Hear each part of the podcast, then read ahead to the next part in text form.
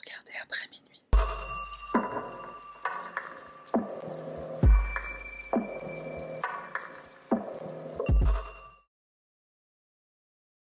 Okay, could you describe this sound for Okay. us? It was about this loud. A minute and a half later, I heard, or I mean, half a minute later, I heard um, a thud like this. It was even louder. Salutations mon cher panda, moi c'est Sarah, bienvenue sur ma chaîne, on y va sans plus tarder. Notre affaire commence la dernière nuit de l'année à Mansfield, dans l'Ohio, aux États-Unis. Nous sommes le 31 décembre 1989. Dehors, le thermomètre indique une température en dessous de 0 degré. Imagine-toi installé dans ton lit. T'es un enfant de 11 ans, tu plonges sous ta couette, prêt à tomber dans les bras de Morphée, et en plein milieu de la nuit, tu entends un cri, deux coups puissants. Ce vacarme provient de la chambre de tes parents à quelques mètres de toi. Pétrifié, ton cœur s'arrête. Tu entends des bruits de pas, des murmures et une voix masculine. Tu en es sûr, la voix que tu viens d'entendre chuchoter, c'est celle de ton père. Et ces bruits qui t'ont retourné l'estomac, qu'est-ce que c'était exactement? C'est ce qu'on va découvrir. Au petit matin, tu salues ton père, Bonjour, et tu lui demandes où est maman? Et il te répond qu'elle est partie quelques jours en vacances. Immédiatement et sans l'ombre d'un doute, tu sais qu'il ment. Elle ne serait jamais partie sans prévenir. Cet enfant de 11 ans, il existe, il s'appelle Collier Landry, c'est le fils de John Boyle et Noreen Boyle. La nuit de la disparition de sa mère, Noreen, le petit Collier n'a que 11 ans. Instinctivement convaincu que son père responsable du départ précipité de sa maman dont il est très proche, cet enfant va largement contribuer à la résolution de cette affaire, affaire qui va prendre des proportions phénoménales. Alors où est passée cette mère de famille sans histoire, si discrète? Et si le petit collier se trompait, après tout un cri, de bruit sourd en plein milieu de la nuit, ça peut être tout et n'importe quoi? Au sein de cette famille américaine modèle, de nombreux secrets et trahisons en tout genre sont sur le point de sortir de la boîte de Pandore. On commence notre récit par la disparue Noreen. Noreen Schmidt naît le 28 septembre 1945 à Philadelphie, en Pennsylvanie. Elle grandira pour devenir une très belle femme, blonde aux yeux clairs, à l'expression douce. Lorsqu'elle se fiance à John Boyle, les deux amoureux sont très jeunes, 17 ans pour elle, 19 pour lui. Elle donne naissance à un garçon, Collier Boyle, qui naîtra le 28 février 1978 à Mansfield. Il s'agit du premier enfant du couple. Très précoce, Collier développe une relation très forte avec sa mère. Le couple Boyle adoptera ensuite leur deuxième enfant, une fille appelée Elizabeth. On sait peu de choses la concernant, si ce n'est qu'elle est adoptée en 1989 à Taïwan. On sait aussi que le soir de la disparition de leur mère Noreen, Elizabeth est âgée de 3 ans. Comme son grand frère Collier, elle est aussi dans la maison qui se situe au 616 Hawthorne Lane à Mansfield, dans l'Ohio, et Collier dira même plus tard qu'il pense que la petite Elizabeth est dans le lit des parents le soir du drame. Au moment des faits, donc le 31 décembre 1989, Noreen a 44 ans, deux décennies de mariage, un époux dentiste, une stabilité financière, tout semble aller pour le mieux pour elle. Décrite comme une maman protectrice par son fils Collier, ce dernier affirme jamais elle n'aurait pu l'abandonner, partir comme ça, ni lui ni sa sœur, et surtout pas le soir du Nouvel An. Ma mère est une personne gentille, généreuse et merveilleuse qui met souvent les besoins des autres avant les siens, dira Collier. Chaque année pour Noël, je dois donner la moitié de mes jouets à d'autres enfants parce que je suis chanceux et je dois partager avec ceux qui en ont besoin. Ma mère est un rayon de soleil dans la vie des gens. Parlons maintenant de John Boyle, qu'on surnomme parfois Jack. Le docteur John Boyle naît le 5 janvier 1943 et il incarne l'archétype parfait du rêve américain. Statut financier aisé, papa, chef de famille exemplaire, il est médecin. Les patients de John sont unanimes, c'est un excellent praticien et sa bonne réputation est reconnue de tous. D'ailleurs, il a décroché son diplôme à l'Université de Pennsylvanie dans un pays où les études sont considérées comme un véritable luxe. Après avoir travaillé dans une clinique militaire en Virginie, il s'installe à Mansfield, dans l'Ohio, et malgré ce portrait de l'homme presque parfait, John a certains vices, des vices qui plus tard seront vus comme des signaux d'alerte. Par exemple, son fils Collier est victime d'abus psychologiques, de harcèlement moral de la part de son père. Collier, en effet, c'est un garçon qui est bien en chair et John lui fait des remarques désobligeantes. Collier, c'est un beau petit garçon, il a des petites rondeurs, il a des longs cils, il a les yeux bleus, les mêmes que sa mère, et pourtant son père le rabaisse tous les jours et lui balance régulièrement des insultes homophobes, grossophobes. Il considère qu'il n'est pas suffisamment viril et fort, qu'il est trop sensible. De la bonne masculinité toxique comme on l'aime, n'est-ce pas? En plus d'être un excellent père, John est un excellent mari. Un mari très volage. Quand Norine disparaît la nuit du Nouvel An, il est déjà dans une relation extra-conjugale avec une femme qui est bien plus jeune que lui. Elle est âgée de 28 ans, la nouvelle chérie. Sa femme vient de disparaître. John prétend qu'elle est partie en vacances. Non seulement il est déjà dans les bras d'une autre, enfin il était déjà avant sa disparition, mais en plus, cette jeune femme qui s'appelle Sherry Campbell, suspense, suspense, elle est enceinte de John. La maîtresse accouche le 12 janvier 1990. La disparition le 31 janvier 89. Sherry accouche d'une petite fille qu'elle et John vont appeler Christine en hommage à la mère de John. Collier va faire la rencontre de cette nouvelle conquête, la petite amie de son père, John sans gêne, la Hashma Lawalou, il présente Sherry comme étant sa girlfriend, c'est ma petite amie. Détail troublant, Sherry porte une bague en diamant, un bijou magnifique, signe de l'amour de John, enfin j'en suis pas si sûre, cette bague elle appartient à Norine, et Collier va la reconnaître. Les jours passent et Norine reste introuvable. John vit son nouvel idylle sous les yeux de ses enfants, Collier et Elisabeth, qui ne savent toujours pas où est leur mère. Au matin du premier jour de la nouvelle année, donc le 1er janvier, Collier prend l'initiative de téléphoner aux amis de sa mère, à des adultes qui pourront prévenir la police. Le gamin a 11 ans et c'est lui qui entame les recherches de sa mère. Je pense qu'on peut tous prendre exemple sur lui. Et encore, t'es loin d'avoir tout vu. Certains amis de Norine s'exécutent, ils appellent la police, et lors du passage des autorités, la maison est visitée, les agents ne découvrent rien d'alarmant.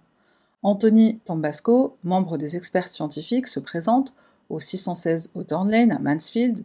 Lui et ses collègues arrivent avec des blouses de laboratoire, ils récoltent de potentielles preuves, preuves qui pourraient indiquer qu'un meurtre a eu lieu sur place peut-être, mais une fois leur travail accompli, ils repartent bredouille. Cependant, un détail va attirer l'attention de David Messmore, qu'on appelle aussi Dave. Dave est lieutenant de la police de Mansfield, il deviendra capitaine en 1992, et Dave va remarquer un élément qui le perturbe. La grand-mère paternelle de Collier, elle l'empêche de parler. Ce qui ressemble à une grand-mère qui protège son petit-fils pourrait peut-être cacher quelque chose de sombre.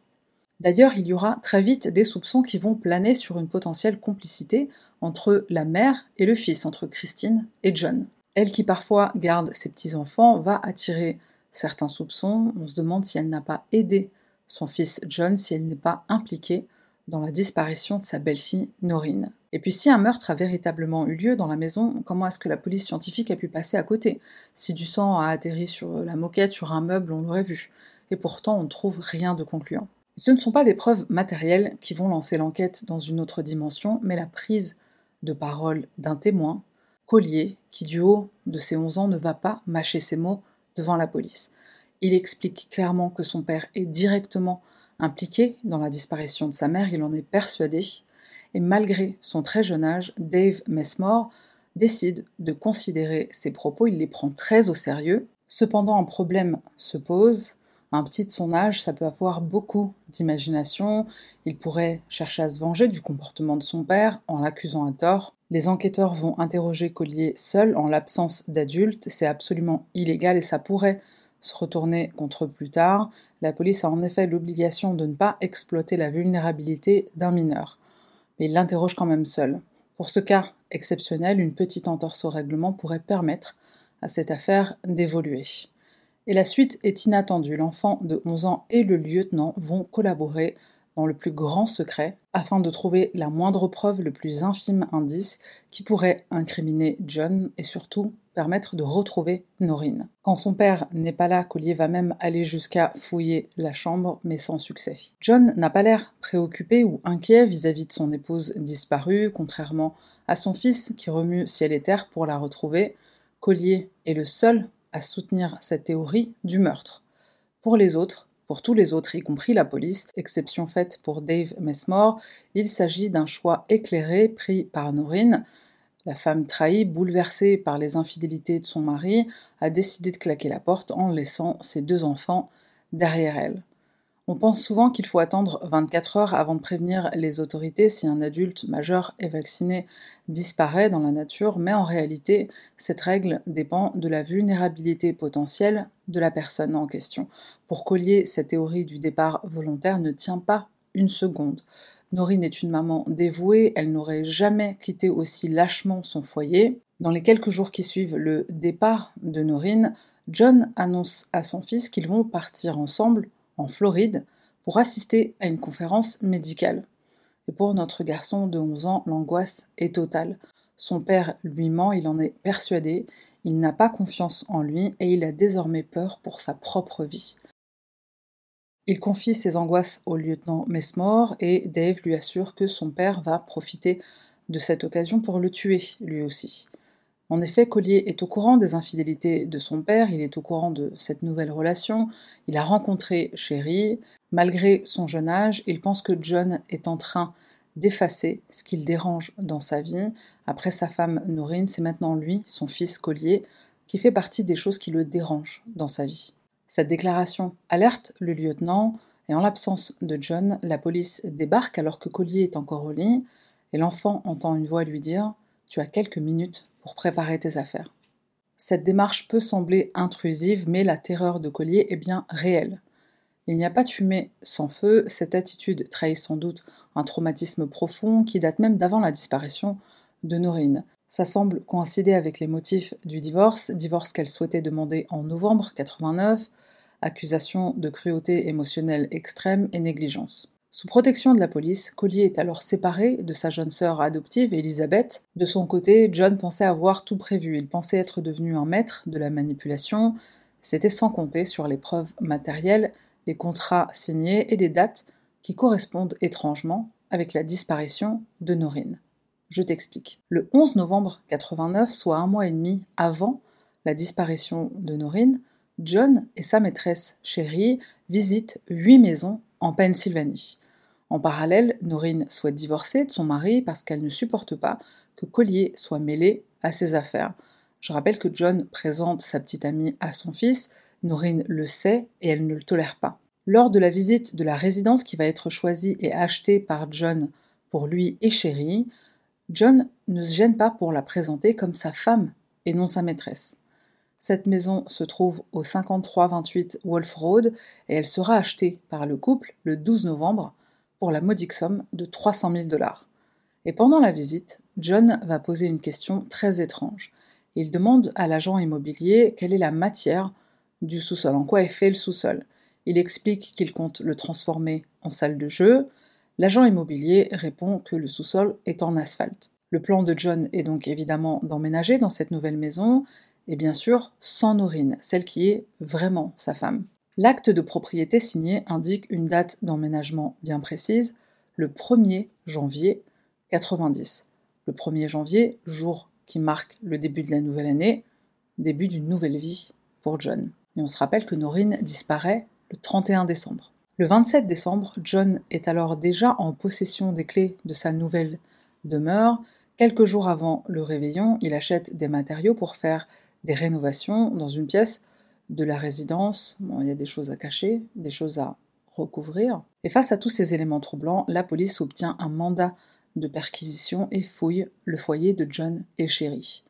Puisque les travaux sont frais, la fameuse salle de jeu pour enfants sera passée au crible. Les techniciens observent le sol, l'un d'eux s'approche du mur du sous-sol et repère quelque chose d'anormal. On peut voir à l'œil nu qu'une couche de béton est toute fraîche, et toute récente. Ça ressemble à du mortier, mais la texture est encore un peu molle. La peinture est fraîche, elle aussi, elle est récente. La moquette est toute neuve, ça sent neuf. Démontez-moi tout ça, dira le lieutenant, et après avoir enlevé les étagères, après avoir arraché la moquette, on remarque qu'il y a une légère dépression dans le sol, c'est-à-dire qu'il est légèrement creux. Alors bon, déjà qui a fait euh, les travaux, puisque le sol n'est pas égalisé, on commence à creuser au niveau de cette dépression et très vite, une odeur nauséabonde envahit le sous-sol. Le 25 janvier 90, sous la maison de John et sa maîtresse chérie, un corps est retrouvé. Mais est-ce celui de Norine L'état de décomposition de ce corps est très avancé, la dépouille est méconnaissable, elle est nue, elle est retrouvée avec un sac plastique autour de la tête. Les experts médico-légaux de l'État de l'Ohio vont rendre leur verdict.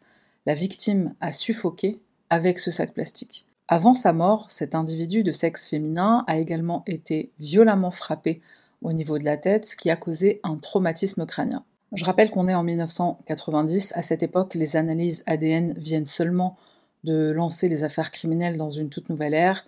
Le premier procès où l'ADN est utilisé comme preuve date de 1986. Collier et une de ses tantes, qui s'appelle Carole, vont accepter de coopérer pour des tests ADN afin de les comparer avec le corps retrouvé. Ce corps retrouvé, tu le sais déjà probablement, il s'agit de celui de la maman de Collier, Norine. Elle est formellement identifiée. John Boyle est immédiatement placé en état d'arrestation et sa caution de libération est fixée à 5 millions de dollars. Malgré un certain soulagement, Collier dira plus tard qu'une partie de lui aurait voulu que ce soit faux. Il aurait voulu qu'on lui affirme que ce cadavre n'était pas celui de sa mère. Il faut souligner une chose importante, c'est le fait que la police scientifique n'a pu collecter aucun élément dans la maison à Mansfield, là où le meurtre a probablement eu lieu. John a donc réussi à effacer toute trace. Un coup au crâne de cette violence n'a apparemment pas déchiré la peau, il n'y a pas eu d'effusion de sang. Et même le sac plastique qui recouvre la tête de Norine est propre dans le sens où il ne présente pas d'empreinte digitale. Dernier élément qui permet l'identification formelle de Norine, dernier mais pas des moindres, l'examen dentaire. John est dentiste, donc euh, pas très fut le mec. Et en même temps, il tue sa femme le soir du réveillon alors que sa maîtresse est enceinte jusqu'aux oreilles et qu'elle est à 12 jours d'accoucher. Donc c'est clair que dès le départ, le mec n'était pas une lumière. Un reporter qui à l'époque travaille pour le journal local Mansfield News, John Futty, s'exprime en ces termes. J'ai couvert des tas d'affaires sur des décennies à ce jour, mais je n'ai jamais eu à traiter un événement de cette ampleur et qui a suscité tant d'intérêt public. Ce qui choque profondément et marque les esprits, c'est l'implication de ce petit garçon qui n'a que 11 ans au moment du meurtre, 12 lors du procès. Le procès va durer 4 semaines, il sera bien sûr très médiatisé. Une caméra se trouve à l'intérieur de la salle d'audience pour celles et ceux qui ne peuvent pas entrer. Cet événement sans précédent est considéré par de nombreuses personnes comme le procès du siècle. Le juge du comté de Richland, James Henson, va jouer un rôle crucial. Pour tenter de s'en sortir, John fait appel à deux avocats, Robert Whitney et Charles Robinson, et pendant le procès, les deux avocats veulent démontrer la perversion de Norine en avançant des éléments ridicules, magie noire, culte satanique, et il est important de placer cet élément dans son contexte. On est à la fin des années 80, début 90, en plein dans la panique satanique. Alors pour te résumer brièvement, c'est une période où est née la croyance qu'existait des cultes sataniques qui sacrifiaient des enfants, euh, des gens qui, euh, qui avaient recours à du cannibalisme, etc. Alors je te passe les autres types de rituels. Beaucoup d'Américains se reprochaient mutuellement d'adorer le diable, enfin ça s'accusait à droite à gauche. On peut comparer ça un peu à, la chasse aux sorcières qu'a connue euh, le monde il fut un temps. Et on est quand même allé jusqu'à envoyer certaines femmes au bûcher juste parce qu'elles étaient rousses, hein, par exemple. Donc c'est le même type de panique qui va prendre les États-Unis dans les années 80-90. Donc voilà, notre affaire se passe euh, à ce moment-là en pleine panique euh, sataniste ou satanique. Et c'est quand même assez ironique venant de la part d'un mec qui a enterré sa femme après avoir acheté une maison euh, pour y vivre avec sa maîtresse. Enfin, celui qui vénère le diable, c'est John, si tu me demandes mon avis. Autre stratégie de la défense, c'est de dire que c'est Norine elle-même qui est responsable de sa propre mort. Par contre, je ne sais pas comment ils expliquent qu'elle se soit enterrée elle-même euh, dans le sous-sol de la maison de son mari et de sa maîtresse. Comment elle a fait? Du côté de l'accusation, les arguments avancés sont nettement plus réalistes et crédibles. On souligne bien sûr la préméditation qui est évidente. John achète la maison en novembre, il la rénove, il loue un marteau-piqueur très peu de temps avant la disparition de Norine. Et pour ça, John va expliquer qu'il s'est procuré le marteau-piqueur pour se débarrasser de l'épaisse couche de glace autour de la maison.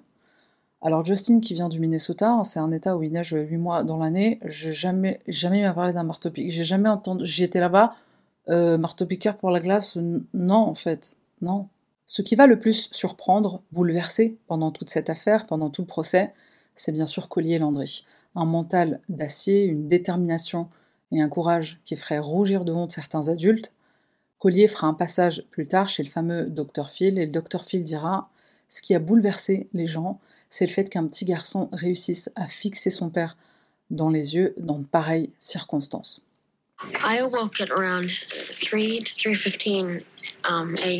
Au procès, Collier explique qu'il sait exactement l'heure à laquelle s'est déroulée la tragédie. Il a regardé l'horloge qui se trouvait dans sa chambre entre 3h et 3h15 du matin, et quand on lui demande pourquoi il ne dormait pas, il répond calmement qu'il a entendu sa sœur crier, et c'est ce cri qui l'a réveillé. Il a tout de suite pensé que quelque chose de grave était en train de se produire, c'est à cause du cri d'Elisabeth que Collier aimait cette théorie selon laquelle sa petite sœur était dans le lit de ses parents, de leurs parents, au moment du meurtre. Collier parle de deux bruits sourds qu'il a entendus, et le deuxième était plus fort, il a pétrifié, l'a effrayé, explique-t-il, et en s'adressant au jury, Collier explique qu'il ne pouvait pas bouger, il avait très peur de son père, il a toujours eu peur de lui. À 8h30 du matin, Collier fonce dans la chambre de sa mère et remarque que les couvertures ont été tirées comme si un corps en avait été retiré et c'était pas dans les habitudes de sa mère. En descendant dans les escaliers, c'est là que le jeune garçon demande à son père où est maman et son père lui répond elle est partie quelques jours en vacances. La version retenue du crime est la suivante. John frappe sa femme à deux reprises, il l'étouffe avec un sac plastique, le meurtre se déroule dans la maison familiale à Mansfield.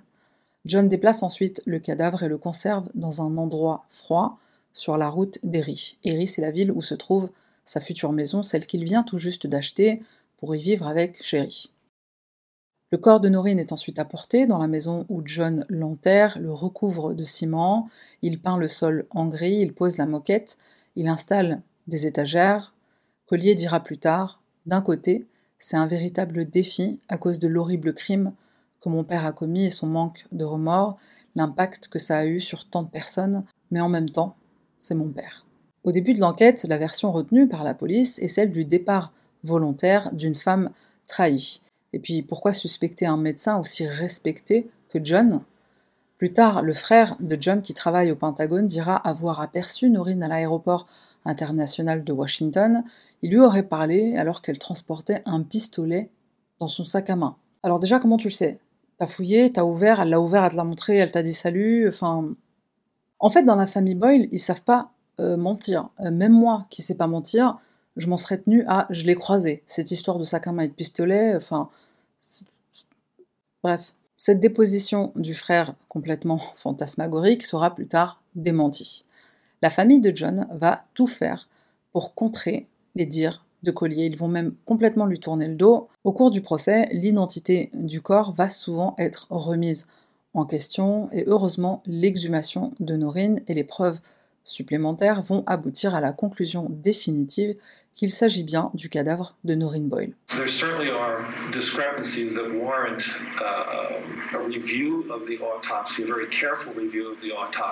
Dans le premier rapport d'autopsie, il y avait des informations erronées, à croire que le légiste est de mèche avec le dentiste. C'est après exhumation du corps et une nouvelle autopsie que bah, déjà le travail sera bien fait, et puis on ne pourra plus revenir sur cet argument. En tant que dentiste, donc euh, techniquement médecin, je me demande comment John a pu croire une seule seconde qu'avancer cet argument euh, clairement mensonger allait l'innocenter. Il sait que c'est sa femme, il sait qu'il l'a tuée, il sait qu'il l'a mise dans le sous-sol de sa nouvelle maison. Peut-être justement qu'il savait le premier rapport d'autopsie bâclé et qu'il comptait sur un deuxième euh, bâclage. Au vu de tous ces éléments incriminants, preuves matérielles et par-dessus tout le témoignage saisissant de son fils Collier, le jury rend son verdict et à l'unanimité, John Boyle est reconnu coupable de l'assassinat de son épouse, Noreen Boyle. Le 29 juin 1990, John apprend qu'il sera incarcéré à vie sans droit de parole pendant 20 ans. Meurtre aggravé, profanation de cadavres, enfin, je ne sais pas comment il n'a pas pris perpétuité en fait. Aujourd'hui, John est toujours derrière les barreaux à la prison Marion à Santa Monica en Californie. Le juge James Henson dira de lui qu'il est guérisseur le jour et tueur la nuit. Des mots qui vont émouvoir l'assassin jusqu'aux larmes. Oh miskin Est-ce qu'il pleure par regret d'avoir tué sa femme, par tristesse de voir sa réputation salie On ne saura sûrement jamais. Ce qui a été pratique pendant les recherches sur cette affaire ce qui a facilité le travail et la compréhension de ce qui s'est passé, c'est sans doute la carrière de Collier. Le petit garçon a bien grandi, il vit à Los Angeles en Californie, il a changé de nom et il a même trouvé du réconfort auprès d'une famille aimante et saine, la famille Ziegler. Après le lycée, Collier rejoint l'université Ontario à Mansfield, il reçoit son diplôme dans les arts créatifs, il est aussi diplômé en musique. Il est en couple avec une femme qui s'appelle Nicole Alexander, qui comme lui est cinéaste et productrice. L'œuvre la plus connue de Collier, le film A Murder in Mansfield, un meurtre à Mansfield, un documentaire qu'il sort en 2017 et dans lequel il raconte sa propre vie et l'assassinat de sa mère. Ce documentaire est disponible sur Amazon Prime US et il se termine par une rencontre entre père et fils en prison.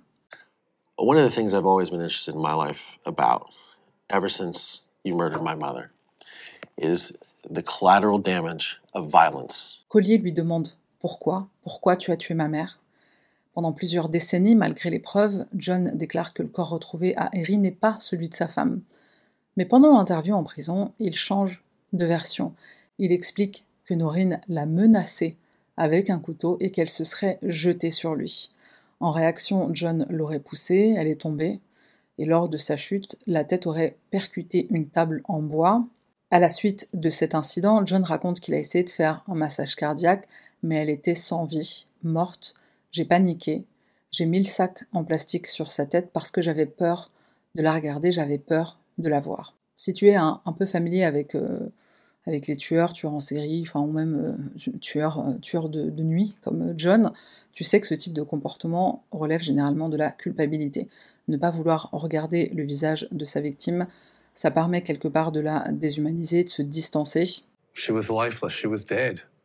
I panicked. I didn't know what to do. How did she get a plastic bag over her head? I put it over her head because I was just afraid to look at her, scared to look at her. I don't believe you. C'est quand même étonnant que presque 40 ans après les faits, John change de version.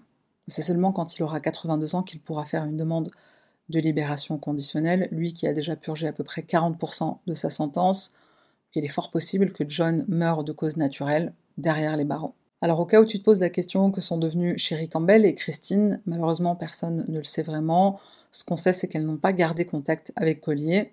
Certains considèrent que Sherry était sous l'emprise du docteur tueur, et d'autres n'ont pas hésité à ternir son image. Après tout, c'était la petite amie d'un homme marié, celle qui a signé le contrat d'achat pour la maison à Erie sous le nom de Norine.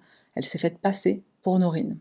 Concernant la petite sœur de Collier, Elisabeth, qui a été adoptée à Taïwan, alors d'après la chaîne YouTube de Collier sur laquelle il publie pas mal de vidéos, il explique dans un premier temps qu'ils ont été séparés après le meurtre de leur mère. Lui est allé dans une famille d'accueil, donc chez les Ziegler, et elle est allée chez une autre famille d'accueil. Ils ont perdu contact pendant très longtemps. Collier a essayé de la retrouver pendant des années. Alors il trouvait parfois des numéros de téléphone qui sonnaient, mais il n'y avait pas de réponse. Parfois on décrochait, mais on ne disait rien et son autre sœur Christine, donc euh, la fille de son père et de Chérie, la maîtresse, Collier a pu la retrouver. Elle a hésité quant à un éventuel passage dans son documentaire et au final elle refuse.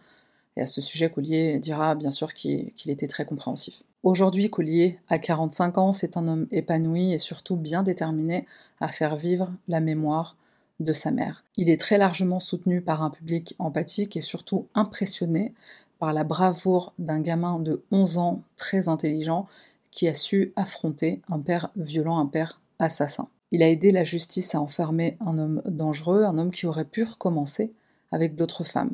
Ce que je retiens de cette affaire sordide, c'est la force d'esprit dont a fait preuve Collier. Il a réussi à transformer cette peur qu'il ressentait à l'égard de son père en courage. Et malgré toute la pression médiatique, il n'a jamais cédé. Il s'est battu avec ferveur pour faire entendre sa voix et demander justice pour sa mère. Collier a lancé aussi un podcast True Crime appelé Moving Past Trauma, aller au-delà du trauma, et voici comment il présente son projet. Je sais que beaucoup de gens ont expérimenté certaines formes de traumatisme dans leur vie. J'ai décidé, dès mon plus jeune âge, que le trauma ne devrait pas nous définir. C'est ce que nous choisissons d'en faire qui compte. Chaque semaine, je partage ma perspective unique de survivre, gérer le passé, surpasser l'adversité et grandir. Je tiens à partager mon processus de guérison, parler avec d'autres survivants, mais aussi avec des chercheurs, des militants et des conteurs.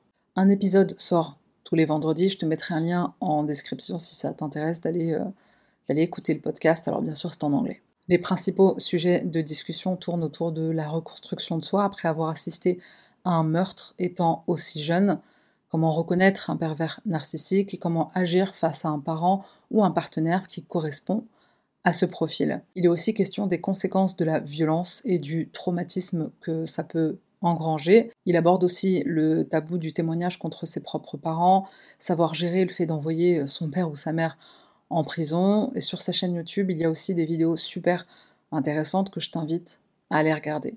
Il y a une vidéo notamment que j'ai regardée où Collier reçoit une lettre de son père. Enfin, il y en a plusieurs, des comme ça, où il reçoit euh, lettres, carte de vœux, carte pour euh, Thanksgiving, etc. Et il y a une lettre notamment où John raconte à son fils comment il a rencontré sa mère, donc Norine. Dans une autre vidéo, Collier raconte que certains membres de sa famille l'ont contacté via les réseaux sociaux, il est très présent sur les réseaux sociaux, et c'est en renouant certains liens familiaux qu'il a appris, pour ne citer qu'un exemple, que sa mère était assistante dentaire. C'est quelque chose qu'il ne savait pas. Pendant que son père était encore étudiant, en fait, c'est elle qui assumait toutes les dépenses du foyer. Schéma euh, vu, revu, enfin, c'en est presque fatigant. Une femme intelligente, aimante, qui aide à construire la carrière, la vie d'un homme, pour au final être euh, jetée comme une euh, vieille chaussette, enfin pire, assassinée, étouffée et enterrée dans le sous-sol de, sa future maison où il a l'intention d'habiter avec sa maîtresse qui a 20 ans de moins que lui. Plus récemment, Collier parle d'un souvenir très perturbant, un souvenir qui date de décembre 1990, l'auteur d'une lettre suspecte qui clame que Noreen Boyle est toujours vivante. Dans un article qui est publié sur son site internet, sur le site de Collier, le 16 décembre 2022, Collier précise que cette note est signée par quelqu'un qui compte. c'est comme ça que la personne a signé. Le destinataire original de ce courrier, de cette note, c'était à la base sa tante, donc la sœur de Norine, la sœur de sa mère. Ce que cette note contient est perturbant. La personne prétend que Norine elle était impliquée dans des activités de gang, dans la vente de bébés, dans du trafic d'organes. Apparemment, elle entretenait une relation extra-conjugale avec un policier. Le corbeau finit par expliquer que Collier a subi un lavage de cerveau. Il a été manipulé par le système judiciaire pour témoigner contre son père.